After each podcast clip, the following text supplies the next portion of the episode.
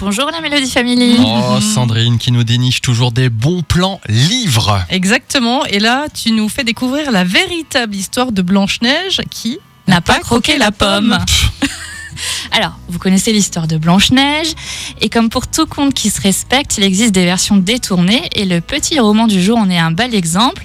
Il a été écrit par Com Donio. Vous allez me dire, si elle ne croque pas la pomme, qu'est-ce qu'elle fait Eh bien, notre héroïne est tout bonnement épuisée d'être une fée du logis.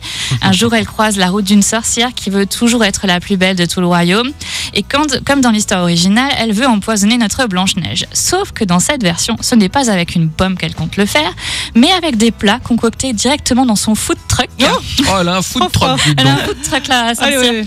De quoi appâter notre princesse qui a quand même tous les nains à nourrir à la maison chez elle. Reste à savoir si le menu de la sorcière va lui convenir.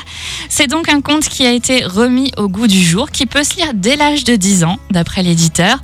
Et l'histoire est très bien fichue, même si le prince charmant est quasi absent. On retrouve en effet des thématiques d'actualité comme le bien-être animal, l'exploitation des ouvriers ou encore le droit des femmes.